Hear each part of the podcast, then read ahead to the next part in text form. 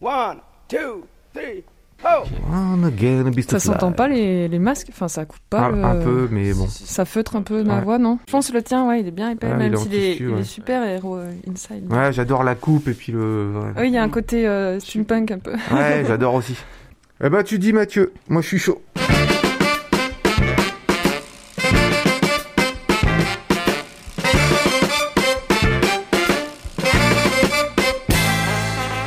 Tout le monde, vous écoutez Pause Vélo, l'émission qui parle vélo utilitaire, l'émission qui sauve la planète. Aujourd'hui, on est avec Camille. Comment ça va Camille? Très très bien. Et Mika, ça roule Mika? Ça va et vous? Tu vas nous parler de quoi aujourd'hui Mika? Euh, D'une pénurie mondiale euh, Ah oui. qui touche euh, aussi le vélo. Camille, vous avez fait, t'as, vécu un truc un peu particulier en vélo cette semaine, quelque chose que t'as trouvé sympa? Oui Ouais, hein. Hier T'as fait quoi? Eh bien, euh, j'ai dû me déguiser en Catwoman pour euh, être filmée euh, sur mon vélo et promouvoir euh, les héroïnes du quotidien sur leur vélo. Et euh, j'ai eu beaucoup de succès auprès des passants. J'ai failli causer des accidents parce que les gens ne regardaient plus la route. Alors la tenue de Catwoman était très sexy, Mika, je te jure que t'as loupé quelque chose. Ouais, je Je- loupe beaucoup de choses en ce moment. Alors Camille, si t'es d'accord, on va mettre une photo sur la version YouTube, on mettra aussi un petit truc sur Facebook. Je vous invite à aller voir les images, les gars.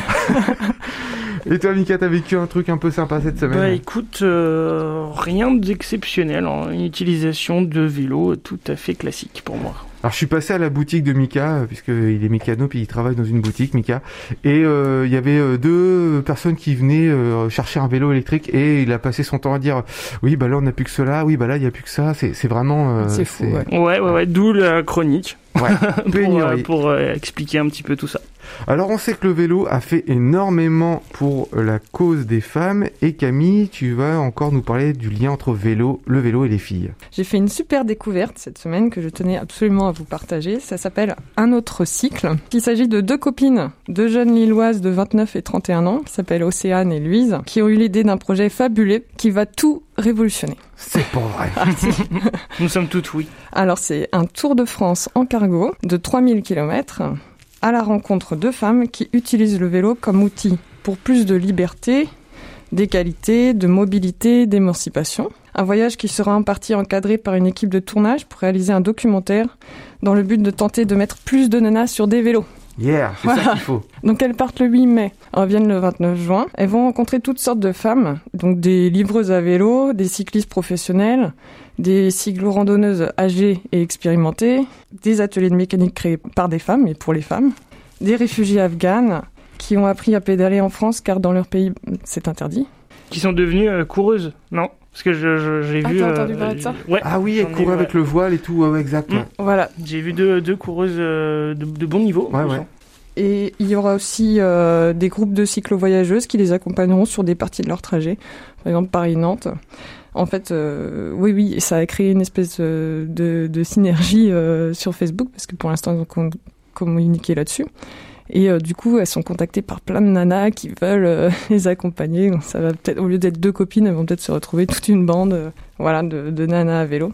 Elles rencontreront même Élise Delzen, l'ancienne championne de France sur route et sur piste qui s'est lancée désormais dans l'ingénierie textile et qui commercialise des produits adaptés aux femmes. Donc à la base, Louise est une habituée du voyage à vélo qu'elle pratique depuis 6 ans. D'ailleurs, c'est une femme qui l'a mise sur un vélo et à la rando. Euh, elle a constaté qu'elle était assez seule en tant que femme euh, lors de ses voyages, d'où l'idée de ce projet. Sa copine Océane a plutôt une pratique urbaine euh, de la petite reine et un regard social et sociétal d'ailleurs. Pour elle, c'est vraiment le baptême du feu. C'est vrai que moi, dans mes propres voyages, j'ai rarement vu des femmes seules à vélo. C'est pas pour vous. Alors je connais une copine, Laura, Laura la cyclonomade d'ailleurs si tu nous écoutes, qui elle a fait même une conférence sur les filles qui voyagent seules. Pourquoi faudrait pas hésiter, faut y aller quand même. Enfin, essayer d'encourager et puis Ouais. de, de donner quelques petits conseils. Donc il y en a quelques-unes, mais c'est vrai que c'est très rare. Ouais, J'avais euh, déjà eu l'occasion d'en parler, j'avais eu deux warm showers à Ouais. la maison. C'était Voilà. deux, deux sœurs. Mais elles sont deux. Ouais, elles étaient voilà. ouais. Généralement, ils- elles sont entre copines. Et j'avais une euh, demande d'une dame qui était, toute, qui était presque toute seule, elle était avec son chien. Ah, excellent. Donc bah, généralement, moi, je- j'en crois surtout en couple ou entre copines. Et surtout, surtout, j'ai jamais vu de mère seule euh, en voyage à vélo, à part moi-même. Ouais, ouais. Avec ta fille. Ouais. Donc euh, vraiment, il y a un truc à, à promouvoir, là, à changer. Ah, donc elles sont tellement portées par leur projet qu'elles ont tout lâché, boulot, appart, euh, et que suite à ce premier voyage en duo, elles comptent partir fin août à l'aventure pour une année minimum en cyclo-voyage. Et euh, du coup, j'ai bien envie de tout lâcher pour les accompagner. Eh ben, pourquoi pas? C'est quand ça? Fin août. D'accord. Donc elle cherche donc à casser les repères. Alors cette sorte d'ego masculin du cycliste voyageur qui veut faire le plus de kilomètres à la plus grande vitesse possible Ah et qui sait qu'à la plus grosse euh, fourche. Ça Bien coche, sûr. ouais. Alors voilà, je suis trop contente d'avoir découvert ces deux super nanas, Louise et Océane, qui ont des choses à prouver et qui elles aussi en ont dans le cuissard. et je les en remercie au nom de toutes les femmes à vélo. Je vous invite donc à suivre leur périple et leurs rencontres sur Facebook et Instagram au nom de Un autre cycle. Un autre cycle, d'accord. Moi, quand je voyage à vélo, je fais pas mon bonhomme. Moi, c'est, euh, c'est déjà c'est les vacances. Oui. C'est, j'évite plus de 40 bornes par jour. Moi, j'aime bien m'arrêter pour regarder les petites fleurs, bouquiner, m'approprier un endroit. Mais euh, bon, on transpire évidemment, mais euh, plus. Enfin, je dis souvent avec les copains quand on part comme ça, euh, le premier qui transpire a perdu quoi. Tu, tu voyages un peu, Mika aussi ou, euh? J'ai pas eu l'occasion de faire beaucoup de voyages. J'ai fait euh, un voyage de trois jours une fois avec des amis et euh, en effet c'était pas la performance qui qui comptait, c'est plus un, un moment de partage, euh, découvrir des endroits. Enfin c'est comme ça que je vois euh, aussi le, voyage à vélo. Et voilà la nouvelle chronique de notre euh, cyclo-voyageur attitré. Peut-être pour moi, c'est le plus grand cyclo-voyageur francophone de tous les temps. Il a passé le YAC, hein, Claude Marteller, il a passé plus d'un tiers de sa vie en cyclo-voyage, plus de 55 ans aujourd'hui. Et il nous fait une chronique, la chronique du YAC sur Robert Marchand.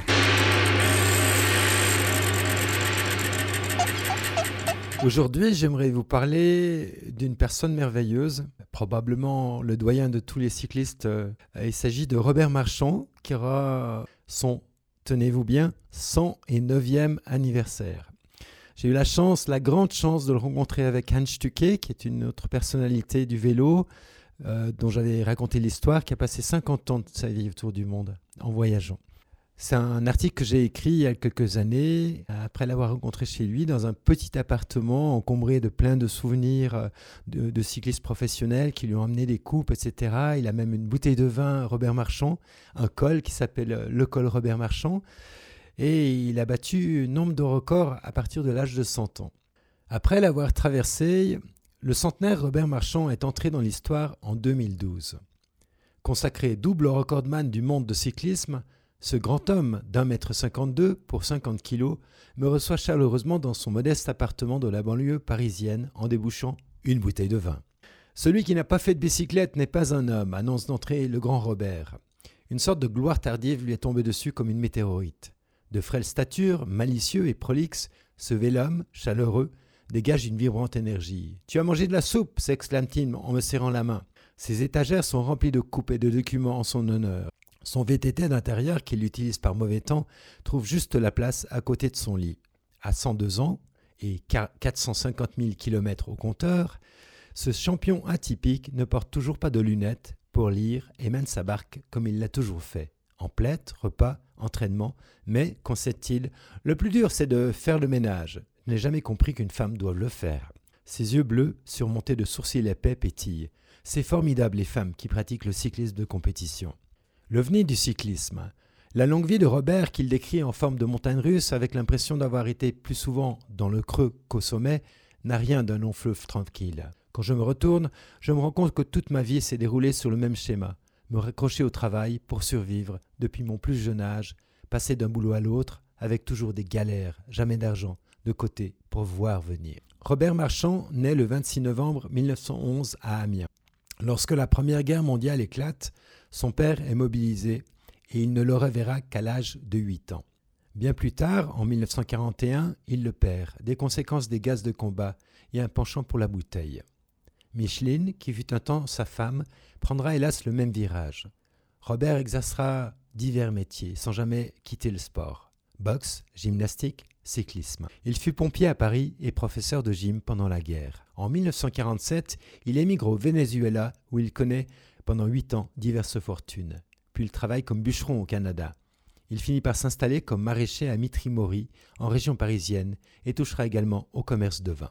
Robert Marchand aurait pu, comme tout le monde, prendre une retraite tranquille, mais à 67 ans, ce passionné échappe une fois de plus à toute définition du petit Robert.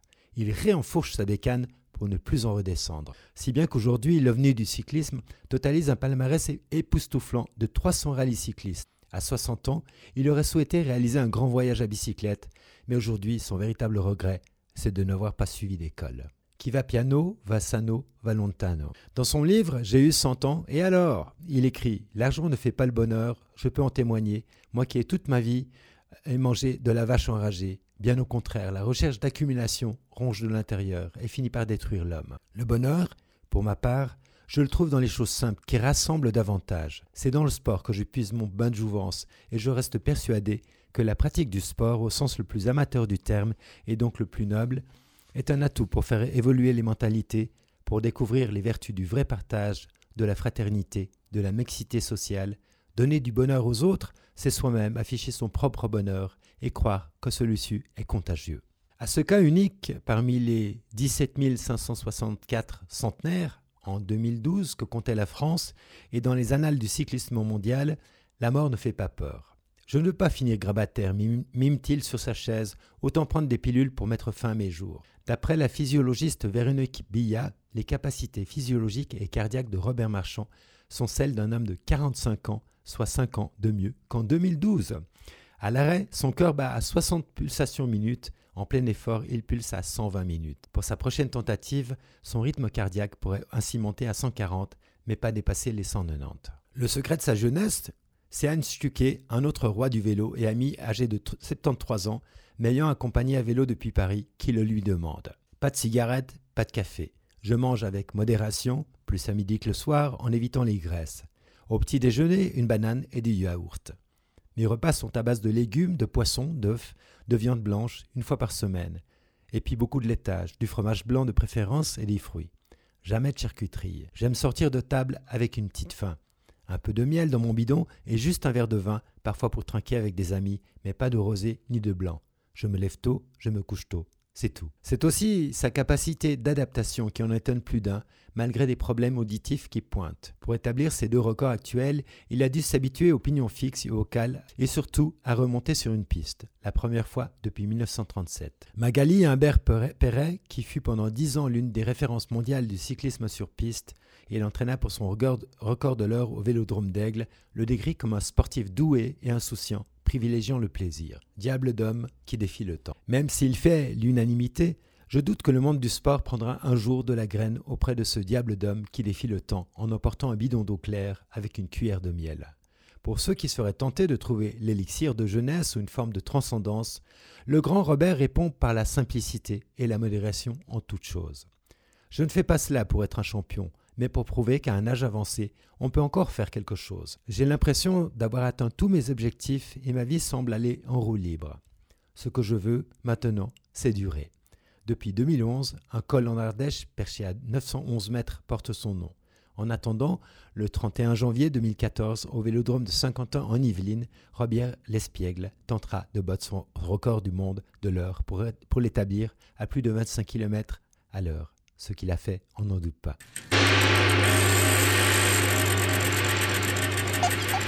Eh ben ça conserve le vélo. Tu connaissais Robert Marchand, tu disais Mika? Oui, en fait, euh, quand j'étais euh, plus jeune, il y a bien longtemps, et il était euh, bien sûr déjà sur son vélo, il était déjà vieux. C'était déjà, c'était déjà le, le, vétéran. Et en fait, il vient de région parisienne, et moi j'ai commencé à faire du vélo avec mon grand-père, avec toute la famille, et on croisait souvent Robert Marchand, qui était un voisin. Et souvent, pour la petite histoire, il avait toujours la coupe du plus vieux, hein, et moi j'avais celle du plus jeune. Ah, c'est classe. et voilà, c'est un, un personnage très très attachant. Mais c'est vrai que tu disais, euh, il était déjà vieux. Moi, j'ai le sentiment que j'ai des copains, mes parents ou des voisins du village où je suis né. Ils ont toujours été vieux. Aujourd'hui, ils sont vieux, mais déjà quand j'étais petit, ils étaient déjà vieux. Je sais pas comment ils font. Ils sont vieux très longtemps. Et moi, quand j'étais petit, il avait déjà genre 95 ans. C'était, c'était fou, quoi. Attends, il a 100... 107, je crois. 107 aujourd'hui, ouais. Un truc comme ça. La preuve que le vélo, ça entretient. Ah ouais, c'est bon mm. pour la santé. Hein. Encore faut-il qu'il y en ait, hein, Mika? Ouais, et pour ça, on va jouer un petit jeu. Si je vous dis 117%. 117%. La hausse de d'amateurs de, de vélo. De vente de vélo Ouais, vous êtes pas loin. C'est- Euh, C'est en fait le pourcentage de hausse de vente de VAE pendant le premier confinement. Un vélo électrique, ok. Ouais, vélo assistance électrique, pardon. Si je vous dis 11 000, 11 000, euh, c'est le nombre de vélos que les gens ils ont abandonné, enfin qu'ils se disent c'est mort, je vais même pas pouvoir en avoir. pas mal. Non, c'est le nombre de vélos cargo vendus Oh. en Ah, 2020. yes. 11 000 Je ne suis 11 plus 000. toute seule. Contre, euh, contre 3 000 en 2019. Pour vous dire la hausse quand même. Incroyable Ah oui, On passe de 3 000 en 2019 à 11 000 en Bah, on 2020. multiplie quasiment par 4. Énorme. alors, ça peut paraître en, en chiffres 11 000, ça peut paraître pas énorme, mais, euh, mais on est quand même sur Ça, une hausse. France euh, oui, là, on parle, je parle de En la France. France. ouais. Euh, on continue. 80, si je vous dis 95%. C'est beaucoup, 95%. C'est de, Ça peut représenter quoi, ça? De la pratique. euh, Il y a eu 95% de déplacements en plus, de kilomètres effectués en plus? Non, c'est le pourcentage, et là c'est un petit peu moins euh, folichon, c'est le pourcentage de composants d'un vélo qui proviennent d'Asie. Ah la vache. Ah, donc en cas de pénurie, c'est foutu quoi. Bah, pénurie, ça, ça complique un peu le- nos affaires. Ah, le Ah. canal de Suez qui a été bloqué, ça a tout. euh, Ouais, ça, ça a pas arrangé les choses. Enfin, euh, 700 000. 700 000, euh, c'est le nombre de vélos vendus à travers le monde? Oh là là Non, non, 700 000, c'est pas beaucoup. Non, j'ai dit 700 000, c'est la différence de vente entre 2019 et 2020 en, En France. France. C'est-à-dire qu'il y a eu 700 000 vélos de vendus en En plus, plus que d'habitude. par rapport à 2019. Et c'est combien d'habitude Parce que j'ai vraiment aucune idée. Euh, là, en France, euh, aujourd'hui, euh, je crois qu'on était euh, en 2020, on était à 2 ou 3 millions.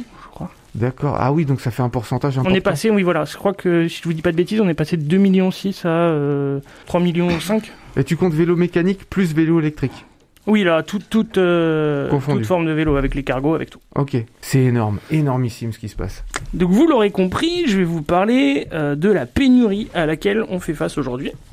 Euh, fait face aujourd'hui l'industrie du cycle. Alors pourquoi cette pénurie? Quelles en sont les causes?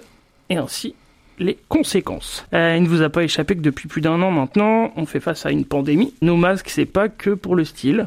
Avec pour effet la fermeture de bon nombre d'usines. Les usines de pièces détachées de vélos ne font pas exception. Il y a donc un retard considérable quant à l'approvisionnement des pièces. Le Covid a eu pour effet également de faire augmenter de manière exponentielle la pratique du vélo, on en a déjà parlé, que ce soit comme moyen de transport, merci les coronapistes, mais aussi comme loisir. Enfin, si nous prenons euh, le seul cas de la France, le coup de pouce vélo, dont on a également parlé, Ah oui. a été un grand succès. Pour Ouais. rappel, combien de vélos ont été réparés Ah, je entre mai et mars 2 millions. 2 millions, exactement. 2 T'as millions de... ouais, c'est 2 parce millions que... de vélos en tout ont bénéficié de mai euh, 2020 à mars 2021 de cette euh, coup de pouce vélo. Et puis du coup, il faut des pièces pour ces 2 millions de vélos là. Et je vous le donne en mille, en effet, il a fallu en changer des pièces. Et donc, en présence d'une forte augmentation de la demande de vélos de tout type, et en parallèle, nous faisons face à donc une pénurie de pièces, donc le vélo, forcément, à un moment, ça coince. Concrètement, qu'est-ce qui se passe pour le consommateur? Parce que c'est quand même ça qui, qui va nous intéresser. Eh bien, là où euh, avant vous vous rendiez dans votre, chez votre marchand de cycle et il y avait un large choix de vélos, avec des délais raisonnables pour commander et recevoir sa monture, aujourd'hui, sorti de ce que l'on peut trouver dans les magasins, bah, il y a rien. Enfin, si, mais euh, la patience devra être de retard. rigueur pour un vélo commandé en avril, en fonction des marques. Vous pouvez euh, espérer au mieux le recevoir à l'automne prochain, au pire, dans un an. Hier, euh, pour vous faire une petite idée, je regardais euh, un pneu. Un pneu bien connu des cyclo-voyageurs, le Marathon Plus, Ah oui. quasi increvable. Mhm. Euh, dans une certaine section, il était disponible en janvier 2022. Le truc de ça. fou. Pareil pour les pièces, même sur Internet, ça devient compliqué de trouver son bonheur. En conséquence, le consommateur doit se contenter de vélos qui potentiellement ne vont pas être au prix qu'ils auraient souhaité, de la couleur qu'ils auraient souhaité, ni la marque, le modèle. Il faut donc s'adapter. Moi, je prends l'exemple un petit peu des, des- quand vous cherchez une maison. Finalement, il y a plein de maisons. Ouais. Il y en a plein qui vous plairaient, mais il y en a pas beaucoup en vente. Donc on s'adapte un petit peu au marché, quoi. Mm. Et, euh, et c'est vrai que c'est un petit peu difficile de, de, de switcher euh, mentalement là-dessus parce qu'on n'a pas l'habitude de devoir euh, faire ce type de concession. Et donc pour les marques de vélo, qu'est-ce qui se passe? Bah en fait leur problème c'est que bien que les que eux aussi ils aient eu du retard dans leur production, la plupart ils ont les cadres, les fourches, mais euh, le vélo euh, sans frein, sans Voilà. dérailleur, ça roule moins bien. Ah, puis il n'y a pas 36 marques hein, de freins de dérailleurs. Il y a un monopole. Bah, euh, voilà. Et tout vient, euh, donc comme on le disait, 95%, euh, ça vient euh, D'Asie. des usines euh, asiatiques. Donc voilà pour les marques de vélo. La plupart d'entre eux donc euh, doivent euh, revoir les modèles, changer les marques de transmission prévues, les marques de pneus aussi. En conséquence de tout ça, le prix est impacté. Ah oui, ça monte en flèche. La quasi-totalité des vélos et pièces ont, dé- ont déjà et vont encore augmenter.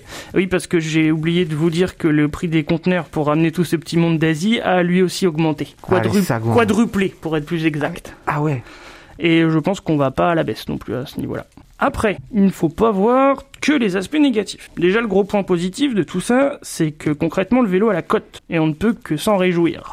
Ensuite, on remarque une prise de conscience chez les fournisseurs qui ont, pour beaucoup, compris la leçon et commencent à ramener la production en Europe. Alors la production, euh, c'est euh, euh, c'est quand même euh, à minimiser, c'est plutôt de l'assemblage. hein. On, Ouais. va, on va vendre des vélos qui vont être euh, qui vont rarement être une made in France, il y a encore une niche mais qui, est, qui est assez faible. Mais par contre, de plus en plus, on assemble en France, ce qui euh, sous-entend de la création d'emplois aussi. C'est déjà pas mal. C'est quand même intéressant. On voit également le marché de l'occasion prendre un essor considérable, chose qui ne peut que remplir de bonheur nos petits cœurs de cyclistes écolo bobo. Ah oui, j'ai trouvé des vieux vélos en plus. Enfin, on n'a pas fini de vous embêter avec le vélo, parce que si je vous dis prime à la conversion, ça vous Euh, parle prime à la con- Ah oui, c'est très récent ça, oui, oui. Et ouais, une prime à la case vélo. Pour la mise à la case d'une voiture polluante, une prime va être proposée. Ça a été, euh, ça a été voté à l'Assemblée euh, semaine dernière. Euh, donc pour l'achat d'un vélo électrique, par contre. Et même un petit bonus pour les vélos de type utilitaire, donc vélo cargo. Je sais pas vous, mais moi, j'ai hâte de croiser mon plombier en vélo cargo.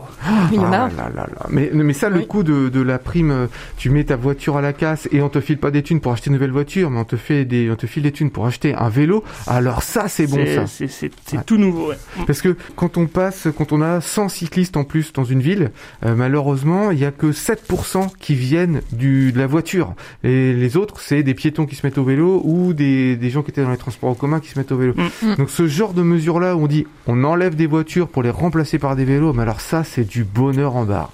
Exact. Eh bien, je vous propose qu'on retrouve Frédéric Errand. Vous savez, on l'a interviewé et puis euh, c'était extrêmement riche, donc on a euh, coupé l'interview en trois parties. Et je lui posais la question sur a-t-on besoin d'une logique de crise pour que le vélo s'impose? Disons, on a besoin de ça pour accélérer rapidement la pratique, oui. Mais elle augmente quand même assez vite euh, grâce à plusieurs phénomènes. Il y a au moins quatre cercles vertueux qui tournent en ce moment en faveur du vélo. D'abord, un effet de club.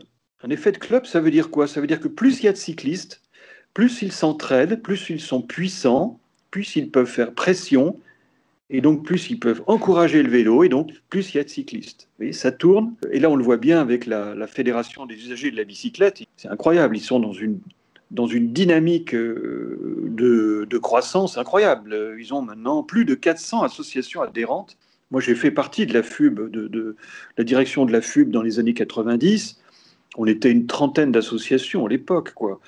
Euh, donc, euh, on est plus de 400, enfin, c'est- dingue. Deuxième effet, l'effet de parc. L'effet de parc, ça veut dire que plus il y a de vélos, plus on, on peut en fabriquer des vélos différents, mieux adaptés à l'usage. On peut trouver donc euh, plus de réparateurs, plus de gens qui en ont, plus d'entraide entre les gens. Enfin bref, plus le parc s'agrandit, plus ça favorise l'agrandissement du parc. Et on le voit bien avec les vélos cargo en ce moment. Les vélos cargo, Oui. ils étaient inconnus en France il y a 10-15 ans, il n'y en avait quasiment pas.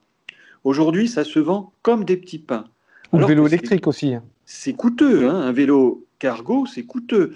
Ça coûte quoi 4 000 euros, 3 000 euros, 4 000 euros, 5 000. euh, Ça dépend s'il y a assistance électrique ou pas. Enfin, c'est pas donné, quoi. Pourtant, ça se vend très bien aujourd'hui. Pourquoi? Parce que maintenant, on est à peu près sûr, dans les grandes villes seulement pour l'instant, de pouvoir le faire réparer, chose qu'on ne pouvait pas faire il y a 10 ans. Même dans les petites villes, maintenant, on commence à en voir. Troisième cercle vertueux, c'est ce qu'on appelle l'effet de réseau. On sait bien, euh, Internet est, l'exemple le mieux connu. Euh, Internet, plus Internet se développe, plus Internet est attractif, plus Internet se développe. Ok? Bah, euh, Moi, je me souviens très bien, en 1995, quand Internet est apparu, tout le monde se disait, mais il n'y a rien sur ce réseau, qu'est-ce que, à quoi ça va nous servir?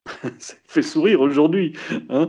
bon, vous étiez peut-être pas né, vous, mais en tout cas, moi j'ai connu cette période héroïque du début d'Internet. Au début, ça n'avait pas grand intérêt. Aujourd'hui, évidemment, on pourrait plus s'en passer. Et ben, c'est la même chose avec le réseau cyclable.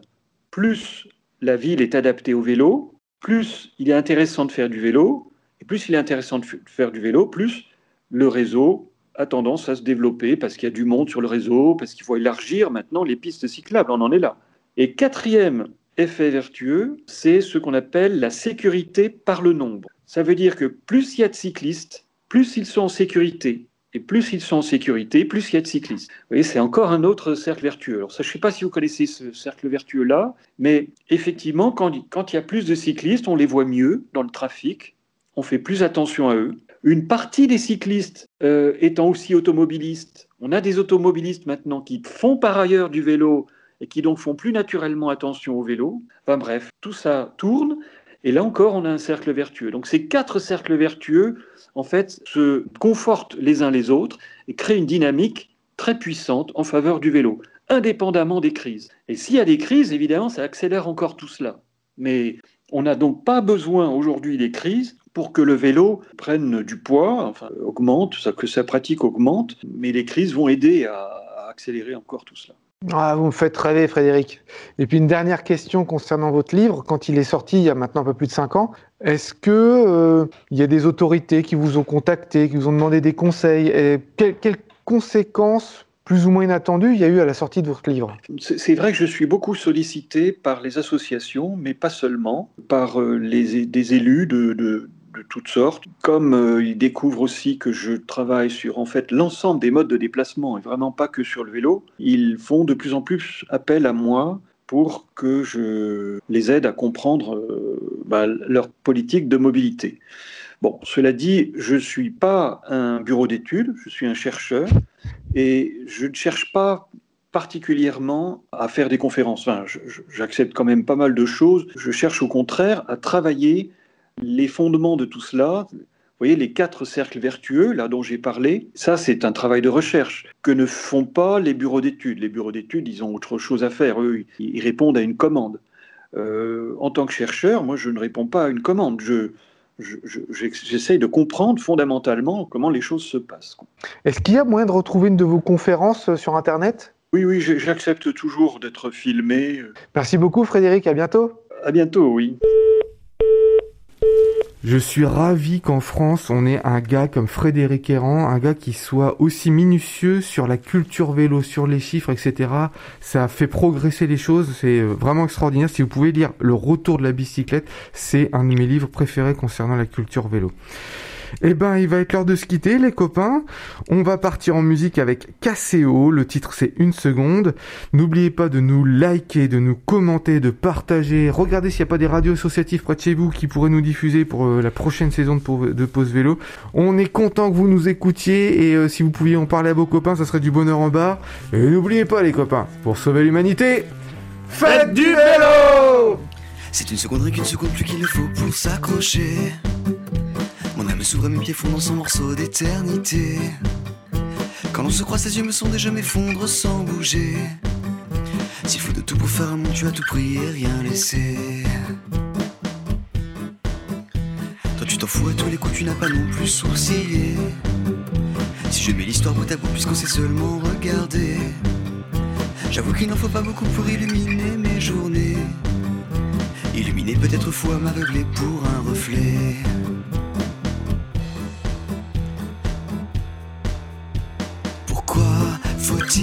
Que le temps presse. Pourquoi passer à toute vitesse? Pourquoi faut-il que le temps presse? Pourquoi passer à toute vitesse?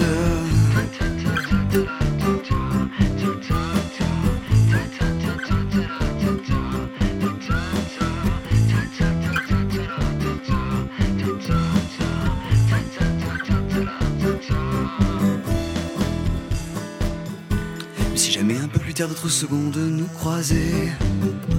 Je ne laisserai au hasard que le temps de nous approcher. Et dans l'élan de nos regards sans peut-être même parler. Au risque de sembler bizarre, je m'en irai t'embrasser. C'est une seconde et qu'une seconde plus qu'il nous faut pour s'accrocher. Mon âme s'ouvre, mes pieds font dans son morceau d'éternité. S'il faut de tout pour faire un monde, tu as tout pris et rien laissé. S'il faut de tout pour faire un monde, tu as tout pris et rien laissé.